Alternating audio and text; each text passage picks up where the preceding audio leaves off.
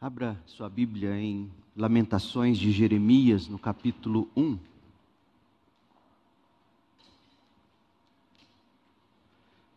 Lamentações, capítulo 1, nós vamos ler o verso 13. Nesta noite eu quero continuar o tema desta manhã, juntando os cacos. Se você não não assistiu, não esteve aqui, a mensagem da manhã já está no nosso canal. Você pode assisti-la, ouvi-la. Hoje à noite nós vamos mergulhar no capítulo 1 de Lamentações. Mas como introdução, eu vou ler o verso 13. Do céu, Deus enviou fogo que queima os ossos, que queima os meus ossos, que me queima os ossos. Deus pôs uma armadilha em meu caminho e me fez voltar atrás, me fez arrepender, me fez me converter dos meus maus caminhos ou me fez converter dos meus maus caminhos. Hoje pela manhã nós dissemos que nem sempre nós estamos felizes, nem sempre. Por vezes a gente se sente com o coração triste, mas sempre estaremos alegres, entristecidos, mas sempre alegres Segundo os Coríntios 6, versículo 10, é o testemunho de Paulo e, por assim dizer, o testemunho de todo cristão. Por vezes nos entristecemos, mas sempre estamos alegres. O cristão, por uma razão, a posição dele em Cristo Jesus, quem ele é, o que ele tem, o que recebeu e o que receberá em Cristo Jesus. Mas nem sempre nos sentimos felizes. Muitas vezes nós lamentaremos. Há uma diferença entre murmurar e lamentar. Quando não nos sentimos felizes, a tentação é a de murmurar. Mas há uma linguagem bíblica para os momentos de tristeza. Ai, ah, esses momentos são enormes, incontáveis. A linguagem para os momentos de tristeza é a linguagem do lamento. Porque há momentos em que nós só seremos capazes de dizer o que disse o salmista e depois Jesus na cruz: Meu Deus, meu Deus, por que me abandonastes? Por que estás tão distante dos meus gemidos por socorro? Meu Deus, todos os dias eu clamo a Ti, meu Deus, mas Tu não me respondes. Todas as noites, meu Deus, levanto minha voz a Ti, mas não encontro alívio. Há momentos em que nós só teremos Deus. E Deus assim faz para que a gente entenda e descubra e, e, e tome consciência de que Deus nos basta. Para nos ajudar a lidar com tudo que a gente enfrenta e ainda vai enfrentar nesta vida. Para nos ensinar a linguagem do lamento, nós estamos estudando o livro de Lamentações de Jeremias no Antigo Testamento. E eu disse hoje cedo que Jeremias tem sido o nosso pastor.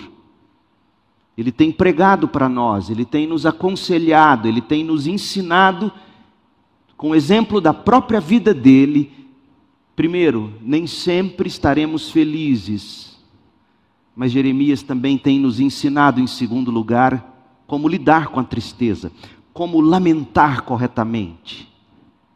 Porque há períodos, gente, em que ousar ter esperança é saber lamentar. Lamentações é a história do dia seguinte o livro de Lamentações. É a história dos dias que se seguiram à queda de Jerusalém. que foi em 586 a.C. Se você quiser saber como foi a queda, leia o capítulo último do profeta Jeremias, o livro de Jeremias, o capítulo 52. Mas em Lamentações, você e eu encontramos o dia seguinte.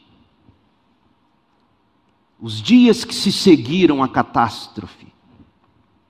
E o que se vê na abertura do livro são aqueles homens e mulheres e famílias e crianças, são aquelas pessoas que restaram em Jerusalém, que não foram levadas cativas para Babilônia, e essas pessoas ficaram em Jerusalém juntamente com Jeremias, juntando os cacos, juntando os cacos do que sobrou no fundo do poço da mais absoluta infelicidade, provando que nem sempre o povo de Deus está feliz, exatamente como você pode estar neste momento juntando os cacos que sobraram, terrivelmente infeliz, alimentando-se de lágrimas, gemendo de dor.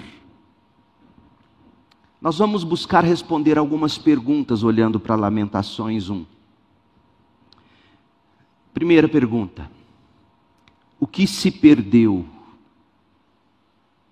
Ah, quando eu era pré-adolescente, talvez na casa dos oito, nove anos, pouco menos. Nós morávamos, eu não lembro mais o nome da rua, aqui no setor Coimbra, na rua onde a Segunda Igreja Batista em Goiânia teve sua casa pastoral por muitos anos. E eu morei, se não me falha a memória, na casa ao lado da casa antiga casa pastoral nossa ou uma depois. E eu me recordo chegando com meus pais em casa, depois de estarmos na casa de uma de minhas avós, não me recordo qual. E quando nós chegamos em casa, nós vimos que a casa estava arrombada. Ladrão tinha entrado na casa e tinha roubado.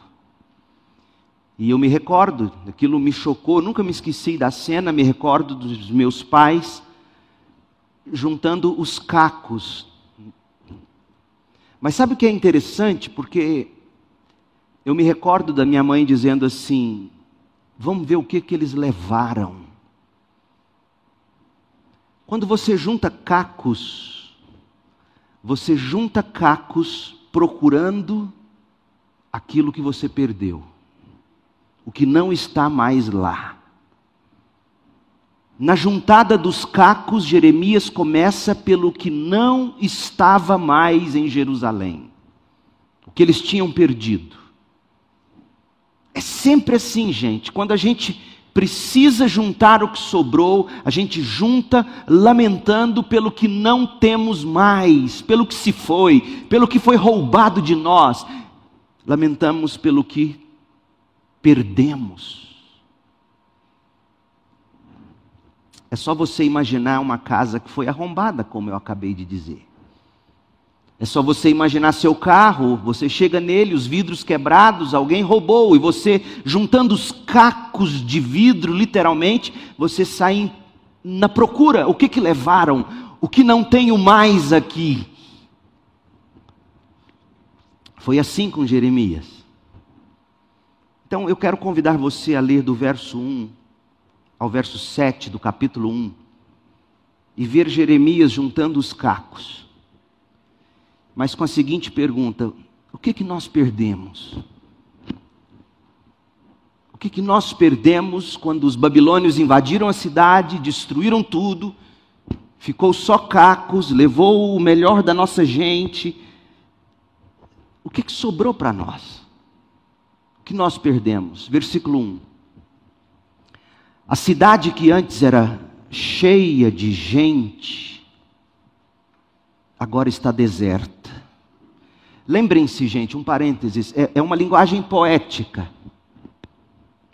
As verdades são contadas em forma de poesia, para destacar para nós,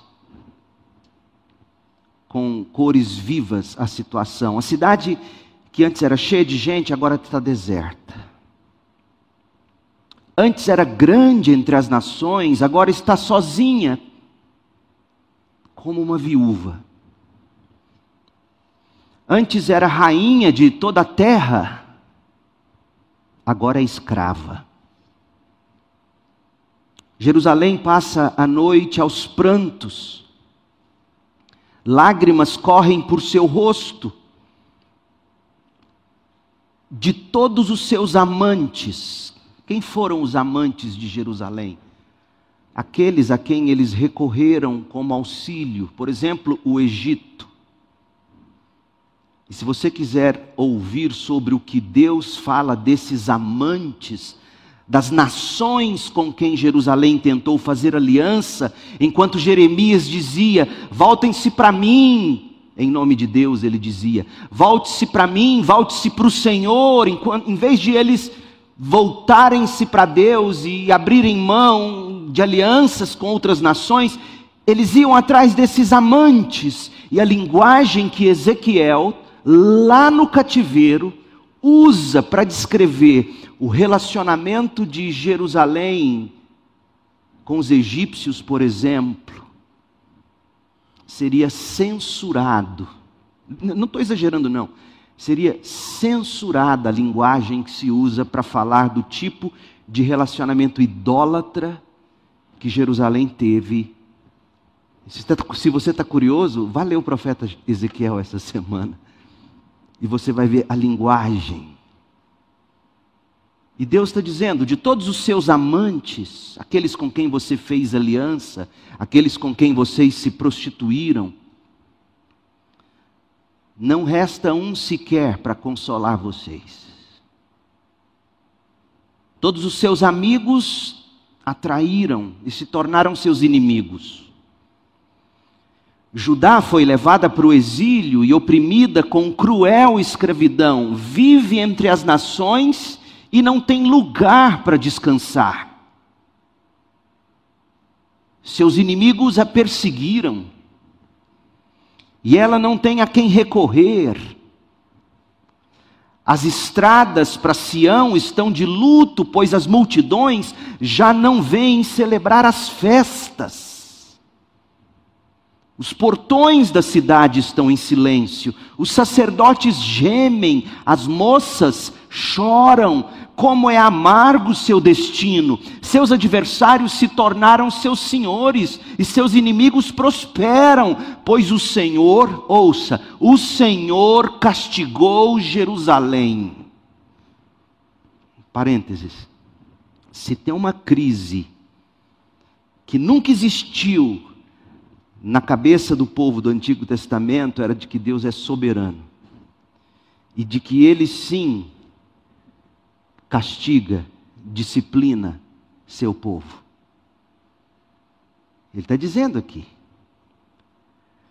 Os sacerdotes gemem, as moças choram, é amargo seu destino, os adversários viraram senhores, os inimigos prosperam, porque o Senhor castigou Jerusalém, mas não foi sem motivo. Assim o fez por seus muitos pecados. Pecado é sério para Deus, gente.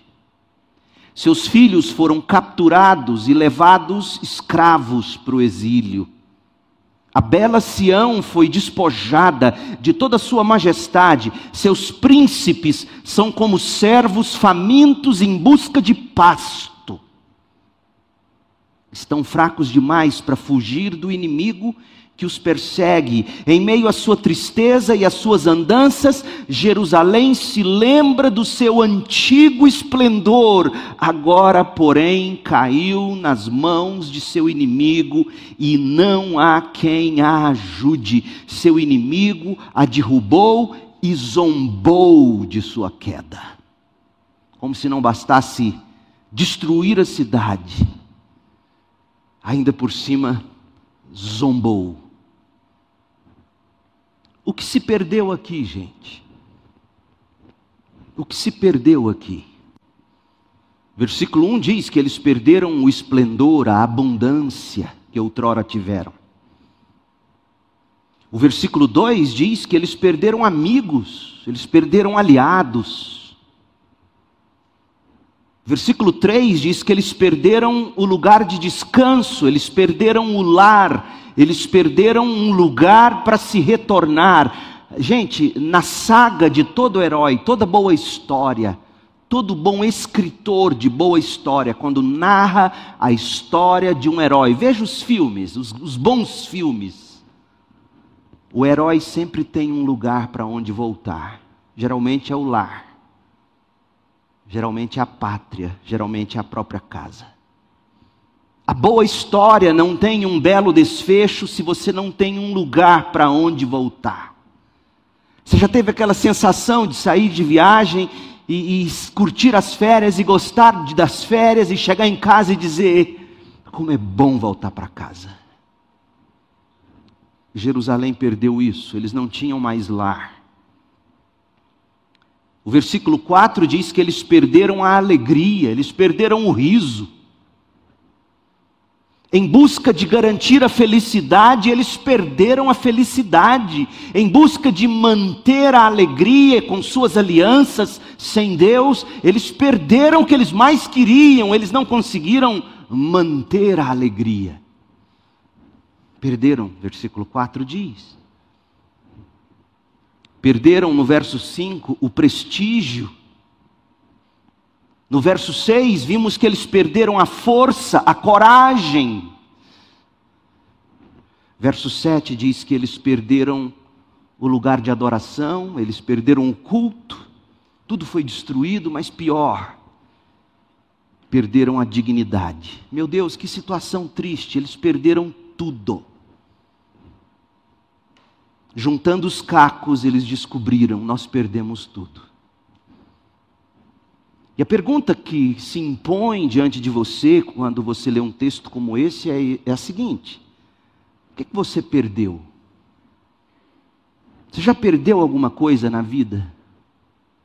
O que você perdeu? Você, você já perdeu tudo? O pior de tudo, Jerusalém tinha perdido a comunhão com Deus. Nós dissemos isso de manhã, quando o templo é destruído, quando eles são eh, eliminados do meio deles toda forma de culto, quando, quando eles são levados, a maior parte deles para Babilônia, eles perderam a terra, eles perderam o templo, eles perderam a comunhão com Deus. Eles não tinham alegria mais de cantar para Deus, e o resultado foi que perderam tudo mais absolutamente tudo.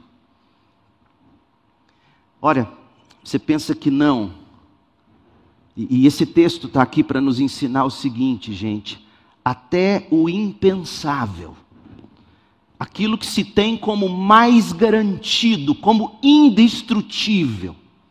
Sabe aquela coisa que você pensa, isso nunca vai acabar, isso nunca vai quebrar.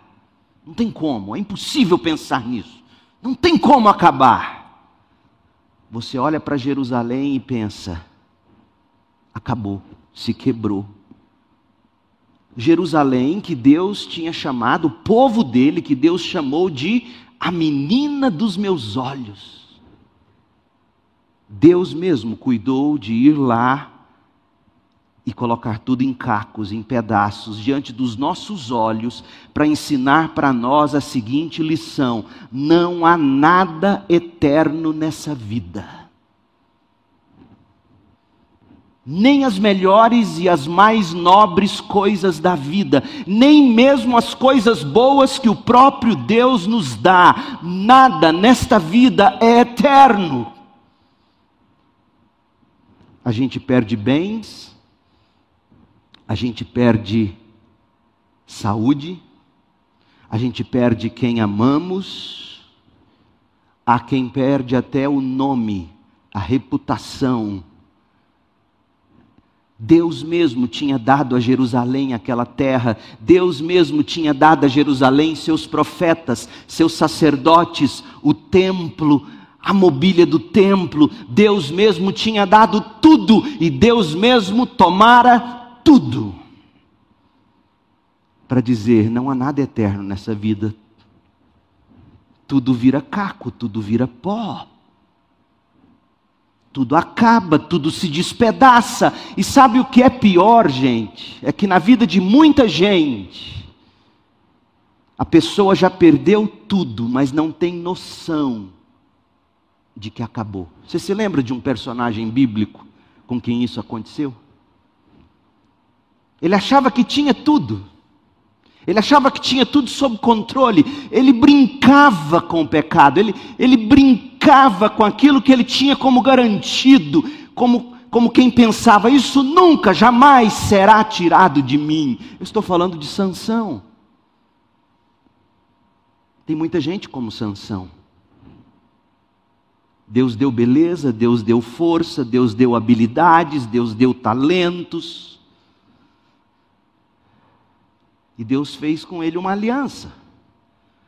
Mas ele quebra essa aliança dando risadas com o pecado. Leia Juízes 16 comigo. Juízes 16. A história de Sansão é muito interessante. Um dia a gente ainda estuda Sansão aqui. Mas é, é, é, é interessante você ler a história de Sansão seguindo os olhos dele porque o autor do livro de Juízes faz questão de mostrar para nós onde sempre estavam os olhos de Sansão. E não é à toa que Sansão quando morre, morre cego. Os olhos de Sansão. Verso 20. Dalila gritou. E lembrem, Sansão está deitado no colo de Dalila a mulher com quem ele jamais deveria ter se envolvido. Ela tinha cortado os cabelos dele, porque ele tinha revelado, entre aspas, o segredo de onde vinha sua força. Ele achava que a força estava no cabelo em si, quando na verdade era na aliança. E está lá, Sansão, dormindo, roncando no colo de Dalila, ela já tinha cortado seus cabelos ela já tinha vendido Sansão aos filisteus. E aí ela grita: Sansão, os filisteus vieram atacá-lo. Sansão acorda e pensa. Olha, olha, como, olha como o pecado te engana. Sansão acorda e pensa: farei como das outras vezes e me livrarei dos filisteus. Ou seja, vou usar minha força como eu sempre usei e vou mostrar para eles quem é Sansão. Mas olha o que diz o texto. Não sabia, porém, não sabia, porém, que o Senhor o havia deixado. Os filisteus o capturaram, furaram seus olhos Levaram-no para Gaza, onde o prenderam com duas correntes de bronze, obrigando a moer cereais na prisão. Fizeram dele um bicho, um boi, um burro de cargas. Para mim, gente, essa é uma das cenas mais tristes da Bíblia. A autoconfiança que o pecado nos faz nutrir, nos cega. Deus já tinha deixado Sansão há muito. Só Sansão não tinha se dado conta disso. Sansão tinha perdido Deus e achava que tinha tudo. Seria esse o seu caso? O que, que você perdeu? Perdeu a beleza, perdeu a saúde, perdeu dinheiro, perdeu empresa, perdeu a família, perdeu alguém que ama. O que você perdeu? De tudo que se perde na vida, o mais trágico é perder o relacionamento com Deus. E todos nós perdemos. Nascemos já sob a condenação do pecado. O que você perdeu? Onde está Cristo? Onde está Deus na sua vida? Cheque antes de você prosseguir, antes de você dar qualquer outro passo na vida, antes de amanhecer a segunda-feira, o que você perdeu até aqui? E comece se perguntando o seguinte: para você saber se você tem ou não Deus. Olha a pergunta que você não pode deixar de responder todo dia, todo dia, para si mesmo qual de fato são meus grandes amores nesta vida. Seus grandes amores, seus grandes temores revelam quem é seu Deus. O que se perdeu? O que se quebrou quando a gente olha para Jerusalém em Lamentações 1? Eles perderam a comunhão com Deus.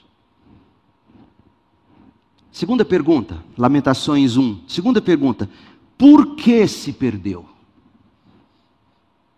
Por que se quebrou? Por que veio ao chão? Por que, que tudo virou cinza? Por que, que tudo virou pó? Por que tantos cacos, meu Deus? Por que tamanha perda? Jeremias vai dizer, ele vai dizer e vai revelar o, o quanto a causa da quebradeira é poderosa para despedaçar tudo e em todos os sentidos. Olha, leia comigo, Lamentações 1, de 8 a 11, e veja por que, que tudo se quebrou? Por que, que virou caco? Verso 8: Jerusalém pecou terrivelmente. Sabe o que é curioso, gente? Observa, um dos grandes figurões aí hoje, os grandes figurões, ninguém fala mais da causa da quebradeira real. Ninguém mais usa a expressão pecado. Pecado é algo que todo mundo quer varrer para debaixo do tapete e, se possível, nem falar disso. E, e, e a Bíblia não tem como não falar da causa de todos os males. Causa de toda a quebradeira que às vezes vem sobre a sua vida, a causa, a raiz de todos os problemas pessoais, familiares, sociais mundiais. Jerusalém pecou, e não bastou Jeremias dizer Jerusalém pecou. Jerusalém pecou terrivelmente. E eu sempre digo, a Bíblia não desperdiça palavras. Bastaria ter dito: Jerusalém pecou, por isso foi jogada fora como trapo imundo. É isso que Jeremias diz. Mas Jeremias diz: Jerusalém pecou terrivelmente por isso foi jogada fora como trapo imundo. E por que, que ele acrescenta terrivelmente? Porque, meu povo, pecar contra Deus, contra a glória de Deus, é pecar terrivelmente. Toda pena, para ser justa, a dosimetria da pena tem que ser na proporção do crime cometido, certo? Justiça, quando aplicada, tem que ser na dose, na medida da dose certa do crime cometido. E pecar contra a glória de Deus é pecar terrivelmente. Todos que antes a honravam, agora a desprezam, pois a viram nua e humilhada. Eis o que o pecado faz. Só resta a ela gemer e esconder o rosto. Com sua impureza, olha o pecado, impureza é outro adjetivo para o pecado. Com sua impureza, contaminou as vestes e não pensou nas consequências. É sempre assim. Agora está caída no chão e não há quem a levante Senhor, vê minha aflição, diz a cidade tombada. O inimigo triunfou. O inimigo a saqueou e levou todos os seus valiosos bens. Ela viu estrangeiros profanarem seu templo sagrado, o lugar em que o Senhor os proibia de entrar. Seu povo geme à procura de pão, trocaram seus tesouros por alimento para sobreviver. Olha, Senhor, ela se lamenta, e vê como sou desprezada.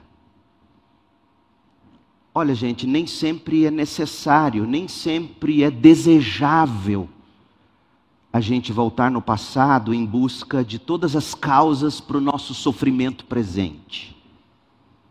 Nem sempre é sábio fazer isso. Se você olhar para a história de Jó, como a gente já estudou, você vai descobrir que o problema de Jó não tinha nada necessariamente a ver com algum pecado escondido lá no passado. Mas quando nós percebemos que algumas formas de sofrimento são sim retributivas, e então estão relacionadas com o pecado e o passado, quando você entende que algumas das coisas que você está colhendo hoje é fruto de uma vida inteira de investimentos errados, de práticas pecaminosas, quando você descobre que, que durante a vida inteira você alimentou a carne, os desejos, os impulsos do coração, nada irá aliviar a sua dor, a menos que você volte lá, pegue esse pecado e diga: Deus, pequei contra o céu, pequei contra ti. Transgressões não confessadas adoecem. Isso porque já mataram eternamente. O texto que a gente acabou de ler, Lamentações 1, de 8 a 11, nos dá conta de que a causa da quebradeira era o pecado terrível de Israel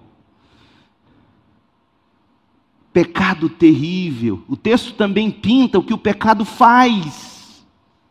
Você viu o que, que o pecado fez? O pecado causou vergonha, causou humilhação, deixou Jerusalém despida, nua. Verso 8. O pecado contamina, o pecado te coloca em isolamento, os outros te abandonam, te desprezam. Versículo 9: o pecado perverte, profana as coisas sagradas. O que eles fizeram com o templo em Jerusalém antes dele ser destruído, versículo 10. E o pecado nos faz padecer de fome. Eles pegaram todos os tesouros, tudo que eles tinham, todo o dinheiro guardado, todas as terras, todo o investimento que tinham em troca de comida e não tinha comida. Versículo 11.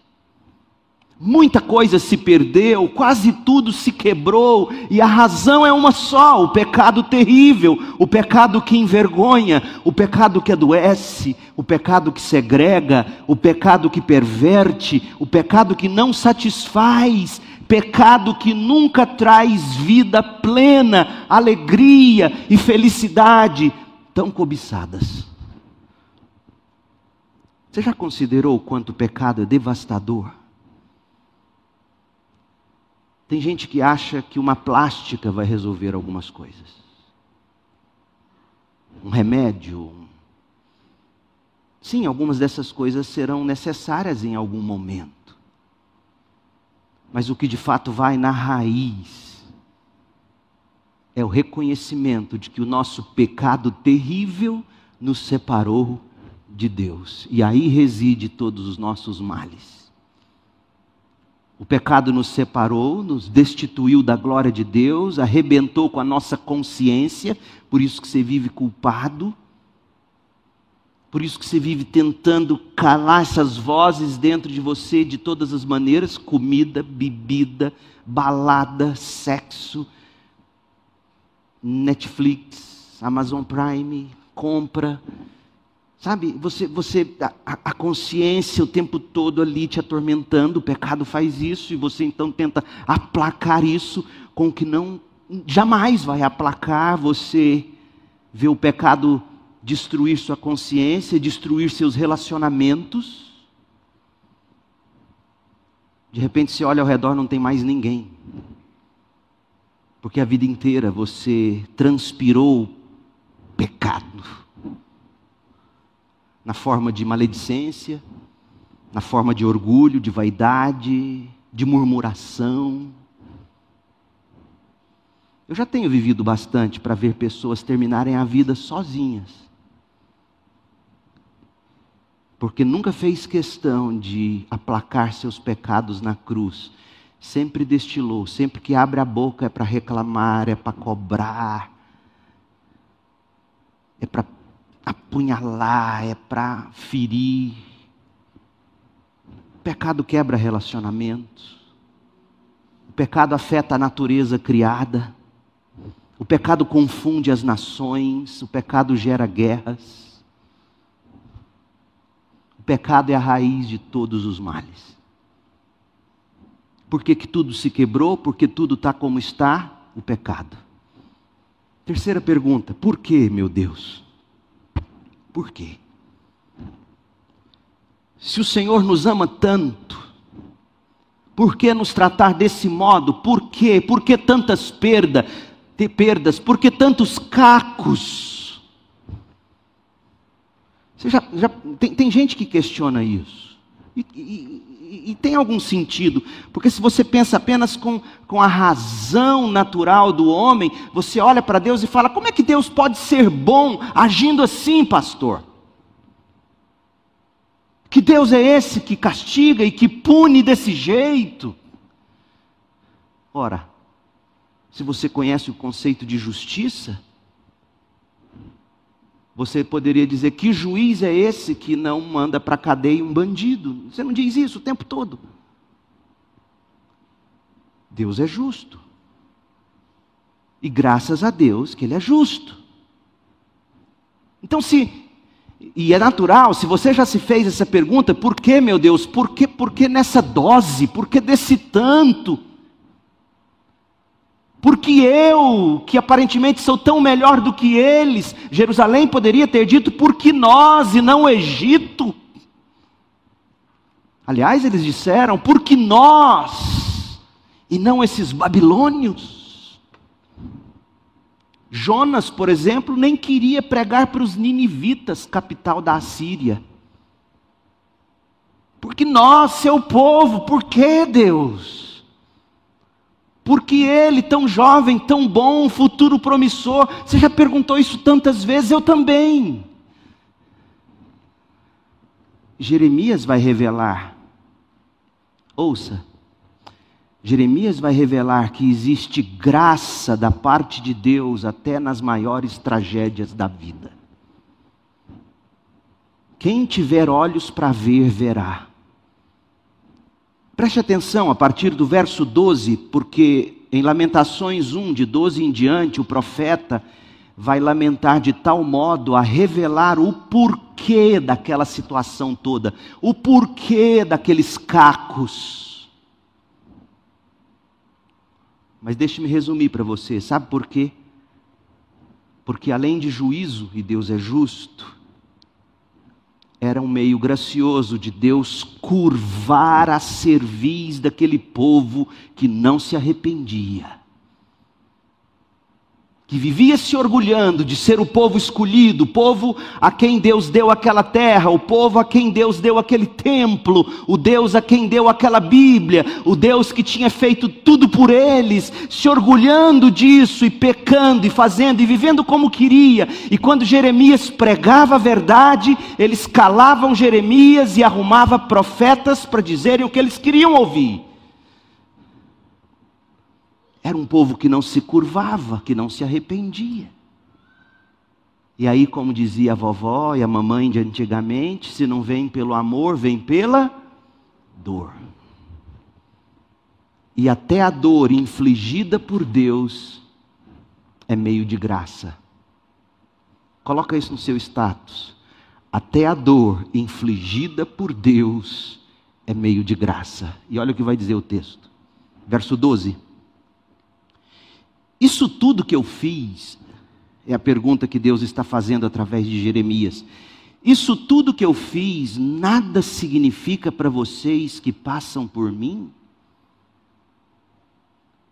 Olhem ao redor e vejam se a dor igual à minha que o Senhor trouxe sobre mim. Não tem crise aqui. Quem fez isso?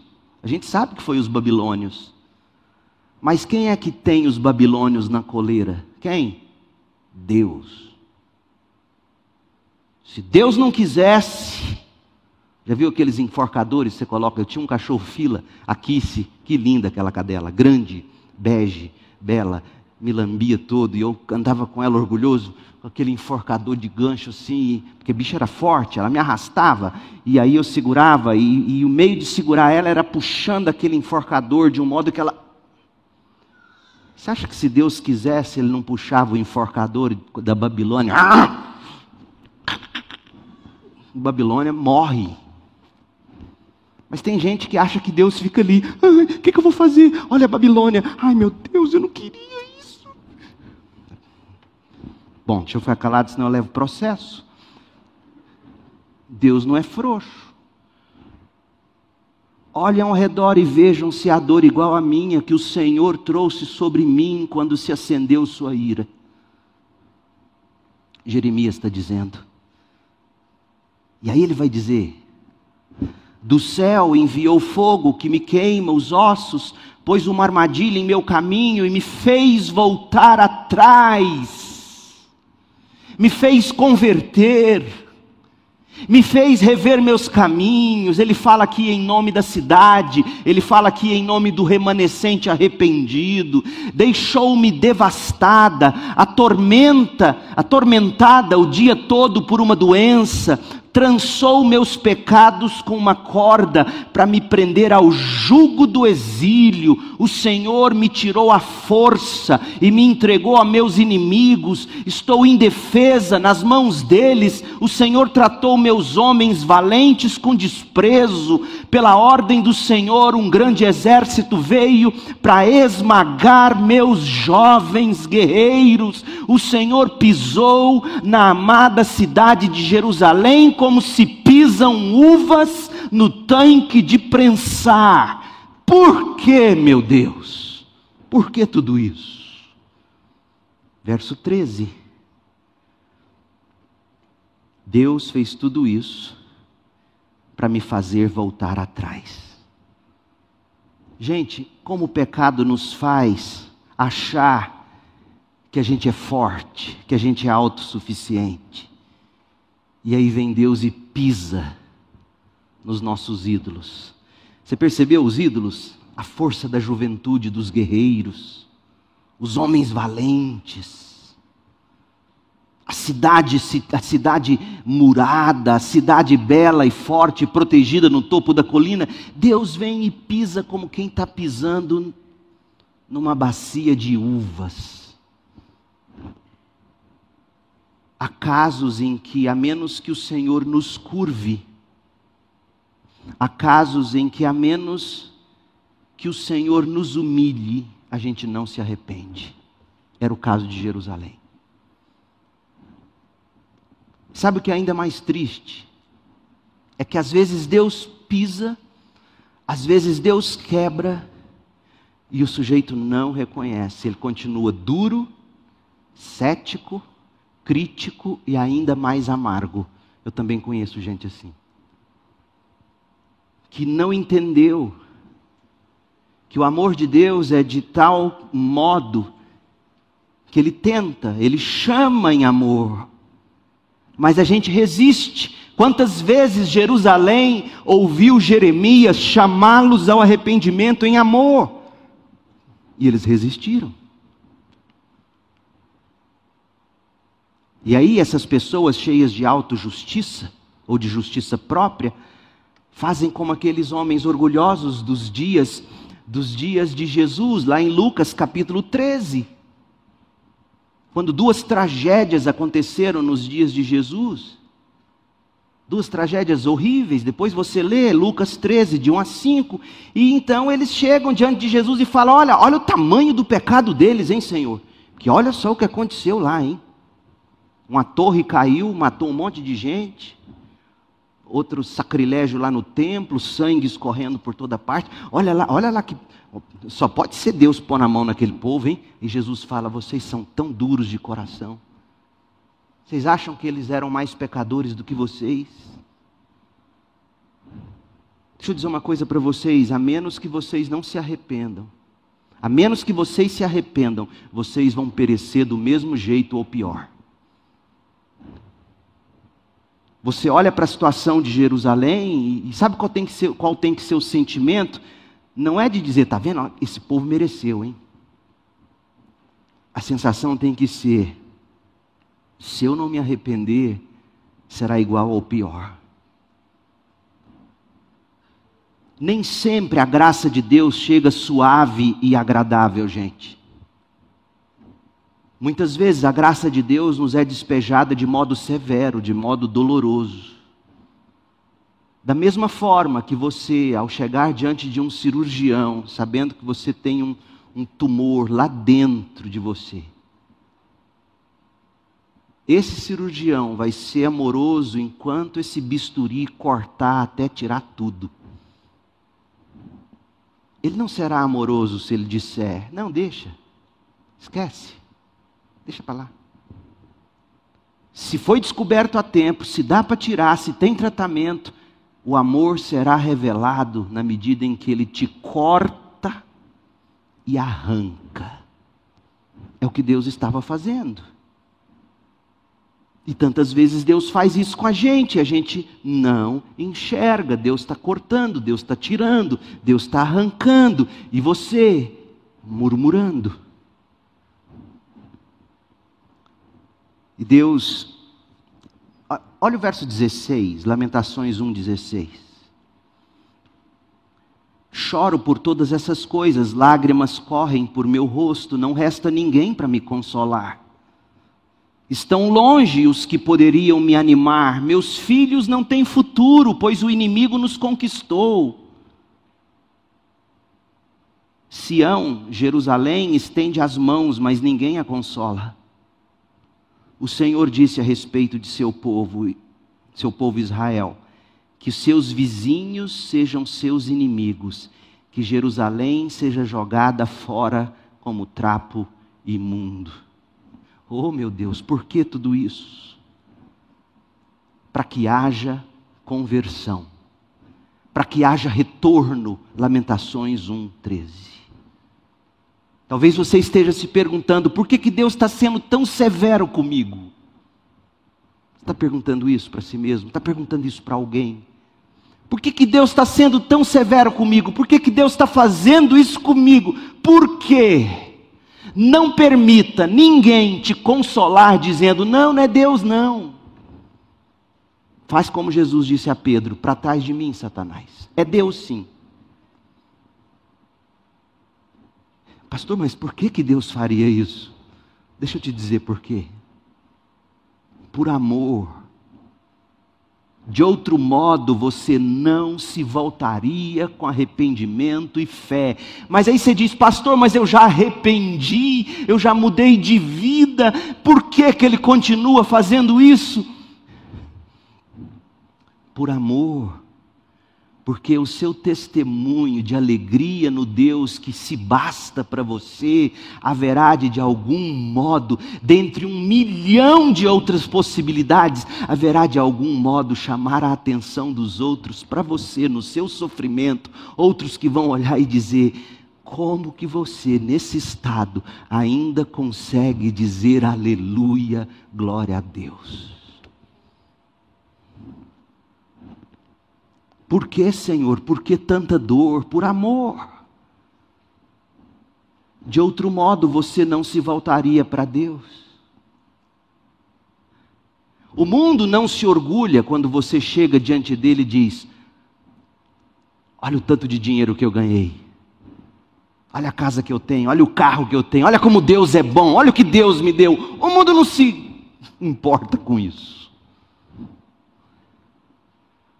Mas quando o mundo olha para você no seu sofrimento, ali você só o caco, alegre em Deus, vibrante em Deus.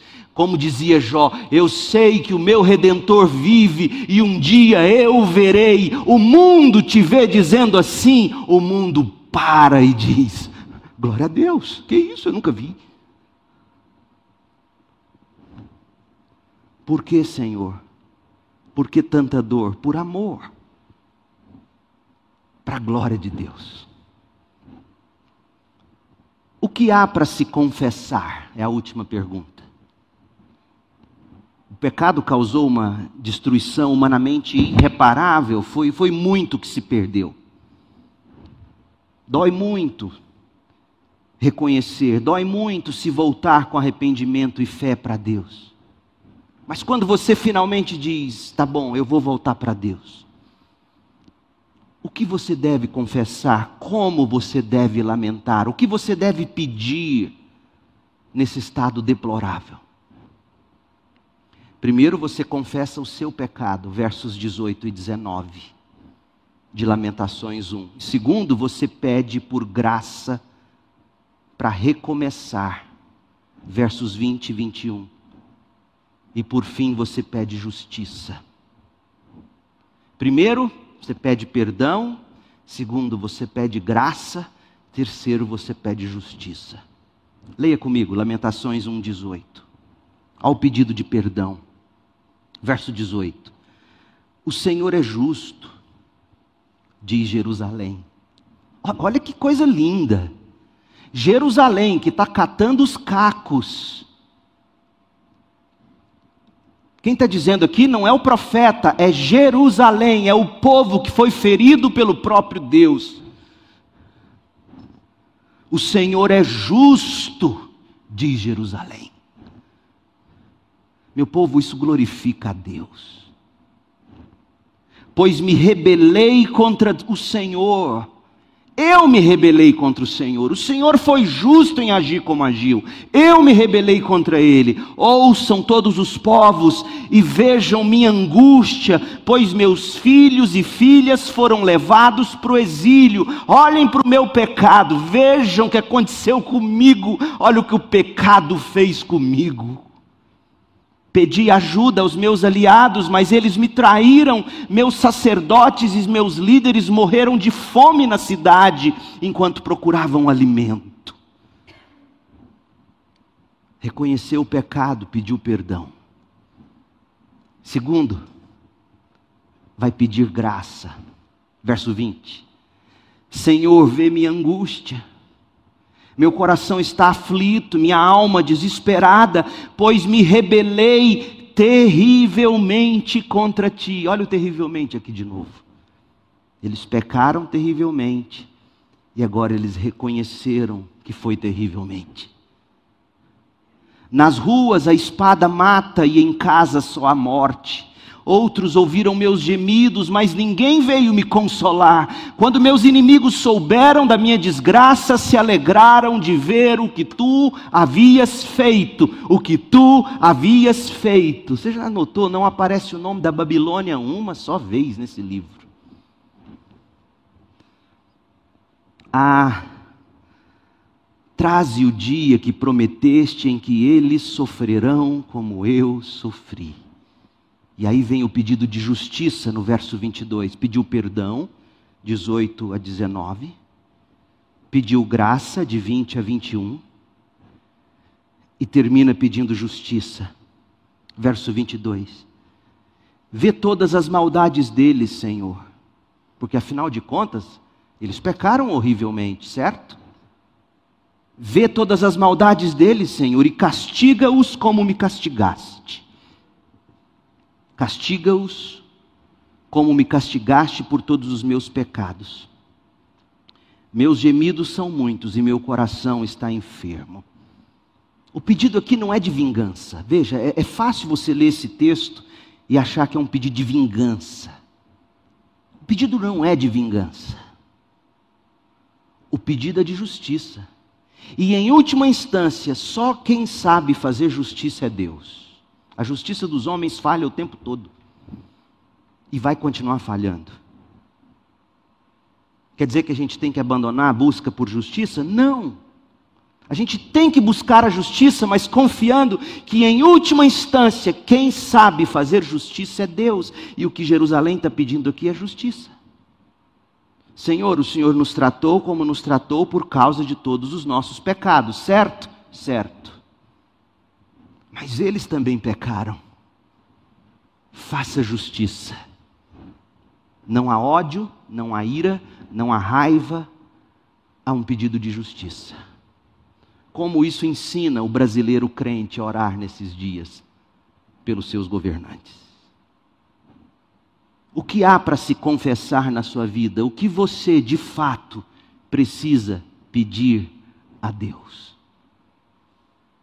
Três coisas a gente sempre precisa: pedir perdão a Deus, pelo pecado reconhecido e depois confessado, perdoa-me, perdoa-me pela minha terrível rebeldia. Segundo, você pede graça, porque sem a graça de Deus você não consegue ir longe, a sua força de vontade só te leva até o próximo fôlego. Depois você continua entregue a si mesmo. Você precisa da graça de Deus que pega as promessas de Deus, na palavra de Deus, e, e faz crescer no seu coração, e, e enche você de fé, de esperança e de força para dizer não ao pecado. Graça, perdão, graça e justiça. Deus olha ao redor. Deus, tudo bem, eu sofro, mas foi um erro médico. Faça justiça. Deixa Deus fazer, não você. Deus foi um, um bêbado que bateu no carro, faça justiça. Não é errado orar assim. Mas em última instância, a justiça está na mão de Deus. Meus gemidos são muitos e meu coração está enfermo. Faça justiça. Deixe-me fazer algumas aplicações rápidas para a gente terminar. Primeiro, Lamentações 1 nos ensina que se você precisar chorar, você deve chorar e lamentar. Deus nos fez assim. Deus nos fez, como diz Romanos 12, 15, há momentos em que a gente se alegra, então a gente se alegra com os que se alegram. Há momentos em que a gente chora, e aí a gente chora com os que choram. E muitas vezes, se você não chora e não lamenta nos pés do Senhor, sabe o que acontece? Se você não aprende a lamentar falando com Deus, você se torna fluente em murmurar. A maioria dos murmuradores, se não todos, murmuram porque não lamentam aos pés de Deus. Quando você vai para Deus em lamento, como a Bíblia orienta, ao sair dos pés do Senhor, você sai com fé, esperança e com capacidade de amar. Então, se for preciso chorar, chore, lamente. Chore principalmente pelos seus pecados. Felizes, bem-aventurados os que choram pelos pecados, pois serão consolados. Mateus 5, 4. Pastor, como é que o senhor tem certeza de que esse choro de Mateus 5,4, esse choro de que Jesus fala, é o choro pelo pecado? Como eu tenho certeza, a Bíblia interpreta a Bíblia. Tiago, o irmão de Jesus, escreveu a carta de Tiago. E no capítulo 4, versículo 8, ele diz: Aproximem-se de Deus, e Deus se aproximará de vocês. Lavem as mãos, pecadores, purifiquem o coração, vocês que têm a mente dividida.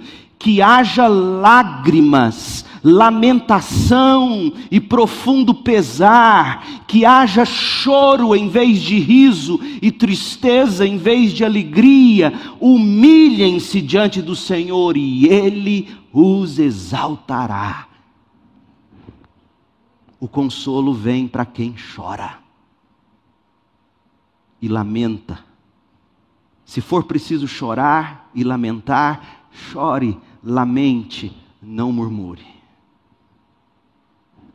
Segundo, o pecado tem consciências reais e devastadoras, gente. Capítulo 1 de Lamentações nos mostra isso. É outra conclusão que a gente tira desse capítulo. Os efeitos do pecado são reais, são devastadores, tanto no nível pessoal quanto no nível social, coletivo. Lamentações 1 serve como um poderoso lembrete de que se Deus não poupou seu próprio povo, a que ele chamou de menina dos meus olhos, ele vai poupar você nessa safadeza do pecado. Ele vai livrar o Brasil, você acha mesmo? Tem gente que acha. Não leu Lamentações. Você acha que Deus vai poupar este mundo se não houver arrependimento e fé? Lamentações foi escrito para testemunhar: o pecado tem consequências reais, devastadoras. Arrependa-se, converta-se. Terceiro, igrejas que não permanecem no Evangelho não prevalecerão. Ora, se Deus fez o que fez com Jerusalém em Lamentações 1, e se você quer saber de onde eu tiro a expressão menina dos olhos de Deus, Deuteronômio 32, 10. Deus chama o povo dele de menina dos meus olhos. Se Deus fez isso com Jerusalém, imagina o que ele não fará com as nações que ainda hoje perseguem o povo dele. Imagina. Isso tem que trazer para o crente confiança, fé, esperança de que Deus vingará os seus. Enquanto isso, não cabe a nós julgar quem persegue a igreja. Não cabe a nós emitir juízo, cabe a nós morrer em nome de Cristo, por amor, inclusive, desses que matam os nossos. Isso é cristianismo.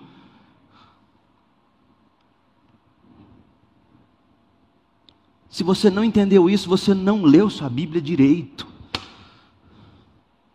Deus mandou Jonas ir pregar para um povo que você não teria coragem de ir.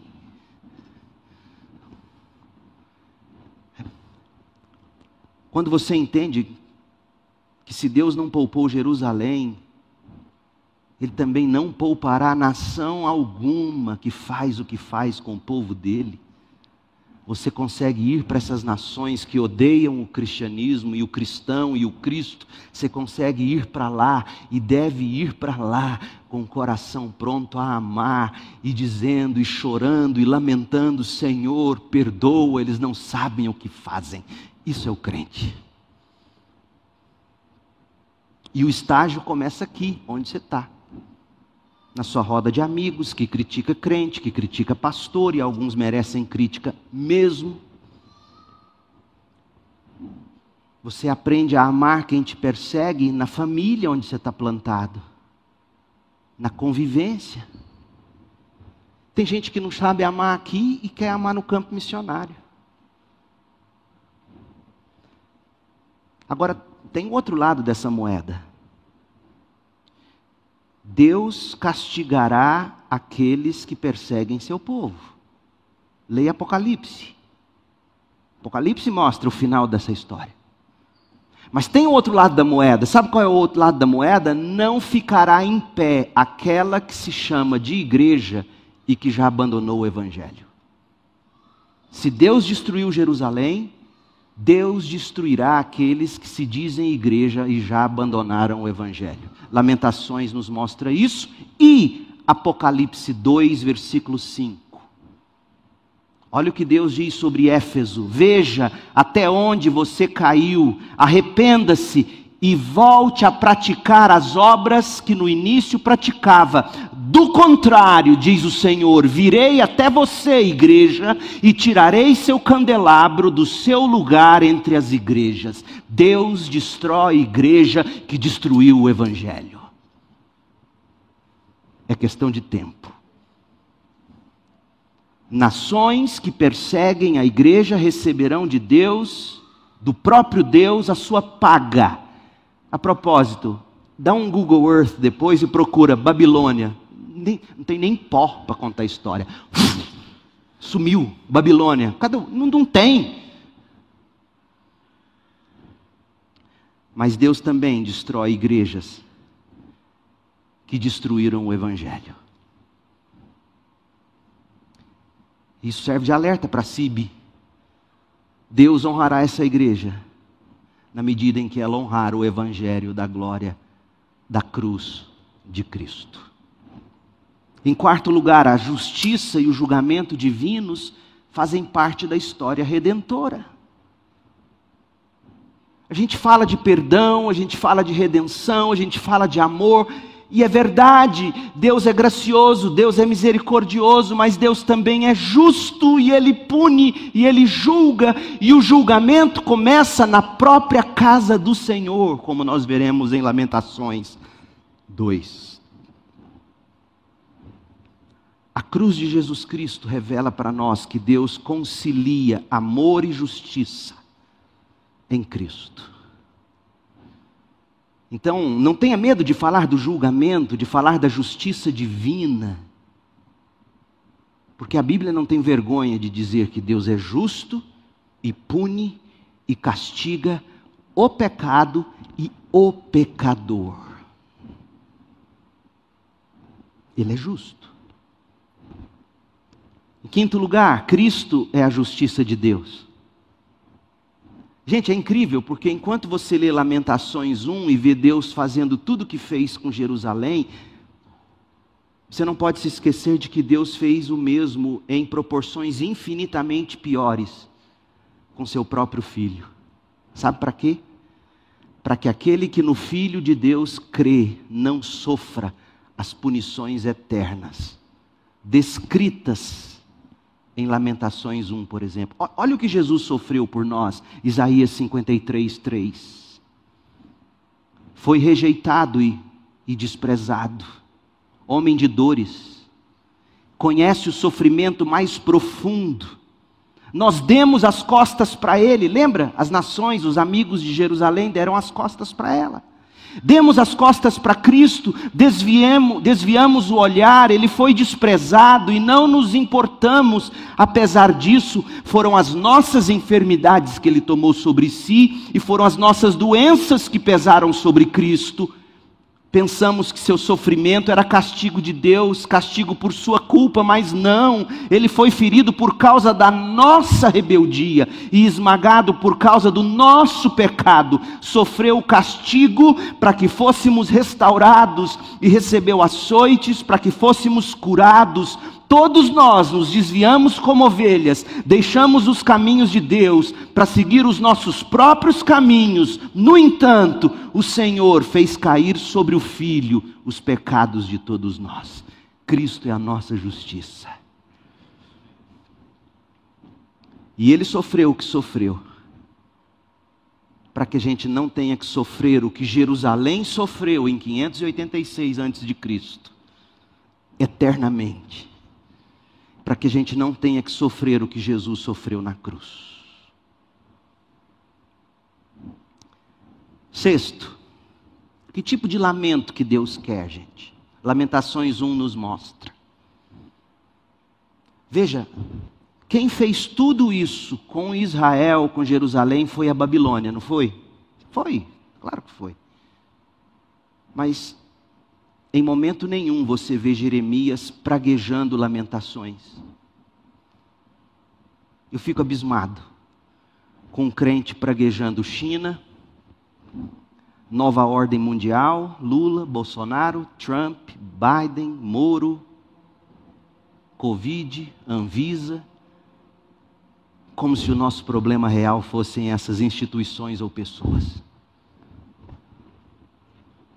O pecado cria essas coisas. A raiz de todo mal é o pecado.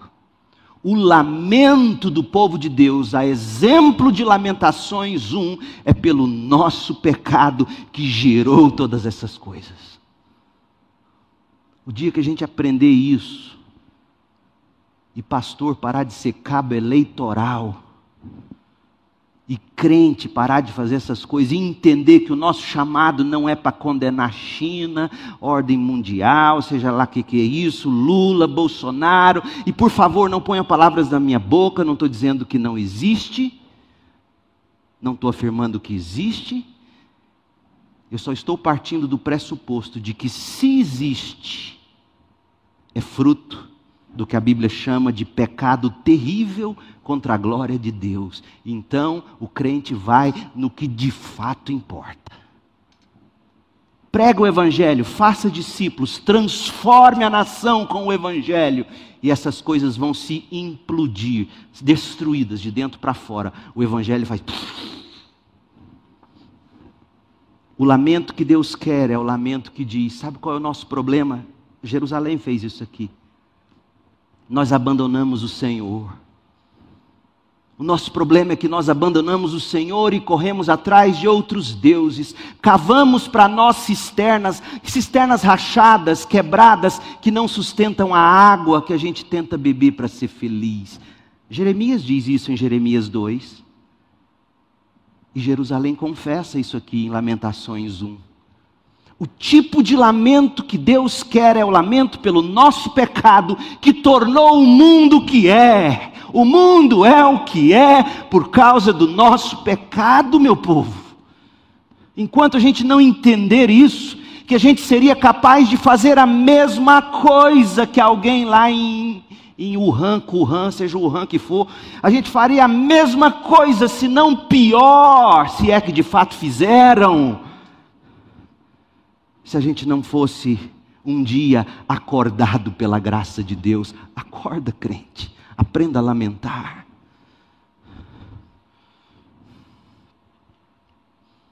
Pare de lamentar por essas coisas, lamente pelo seu pecado, pelo pecado do mundo, pelo pecado dos nossos governantes, pelo pecado do nosso próprio coração, pelos pecados estruturais. A gente fala de racismo estrutural. Antes disso existe pecado estrutural. Entendeu, crente? Pecado estrutural.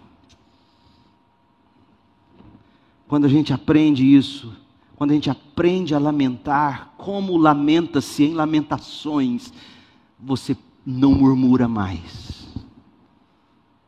Você chora porque dói, gente, dói ver o mundo no estado em que está. A gente, a gente fica aborrecido, a gente sente raiva, eu sinto.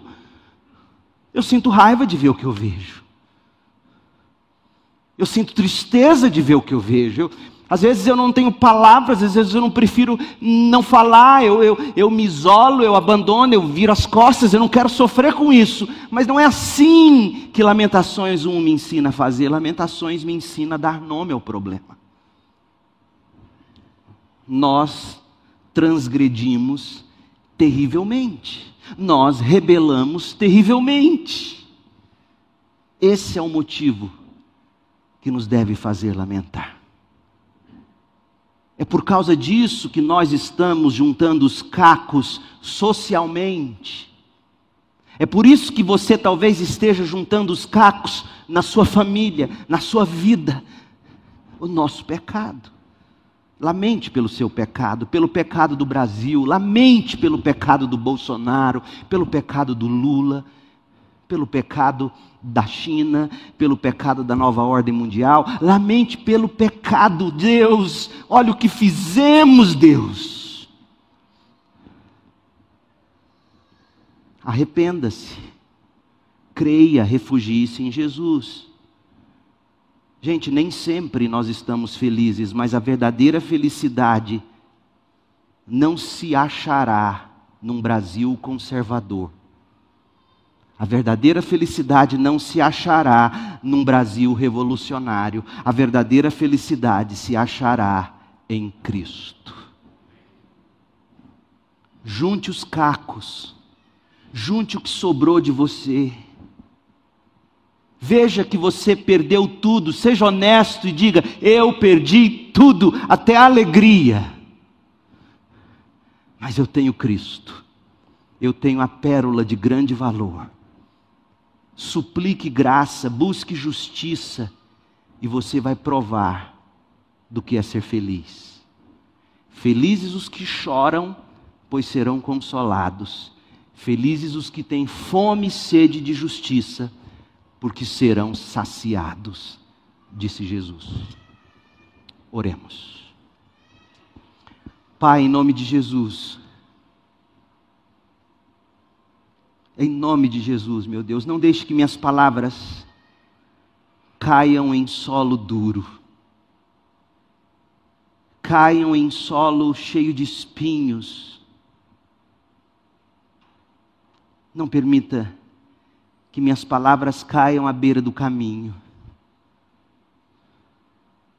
Ó Deus, que minhas palavras caiam em, em coração arado, pelo teu espírito, afofado pela tua graça e que haja frutificação, que haja salvação, que haja reconhecimento do pecado, arrependimento, fé.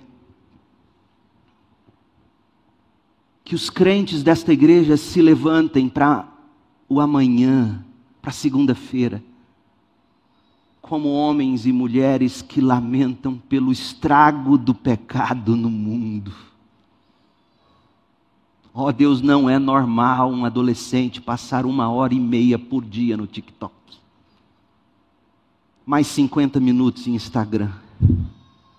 Não é normal o que vemos nos outdoors dessa cidade não é normal o que se celebra nos puxadinhos e bares desta cidade. Não é normal o que se celebra nas camas dos motéis nessa cidade. Não é normal o que se planeja nos gabinetes dos grandes poderes desse mundo. Não é normal o que se vê acontecendo. Ó Deus, transgredimos terrivelmente. E o Senhor tem dito, Arrependa enquanto é tempo. Ó oh Deus, que haja salvação, que haja conversão, que haja um milagre do novo nascimento e que hajam crentes com o coração assim, cheios de lamento e não de murmuração. Ó oh Deus, opere nestes que estão aqui hoje à noite nestes que me ouvem.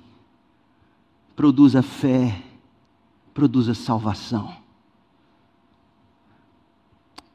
Ó Deus, que possamos ver que até mesmo a dor que o Senhor nos inflige é amor, é para que haja conversão e um coração totalmente entregue ao Senhor. Oramos pedindo que a graça de Jesus Cristo, o amor de Deus o Pai e a consolação do Espírito estejam sobre nós aqui, sobre o teu povo, em todos os lugares, hoje e para sempre, até que Jesus volte e estabeleça o reino de justiça. No nome de Jesus oramos. Amém.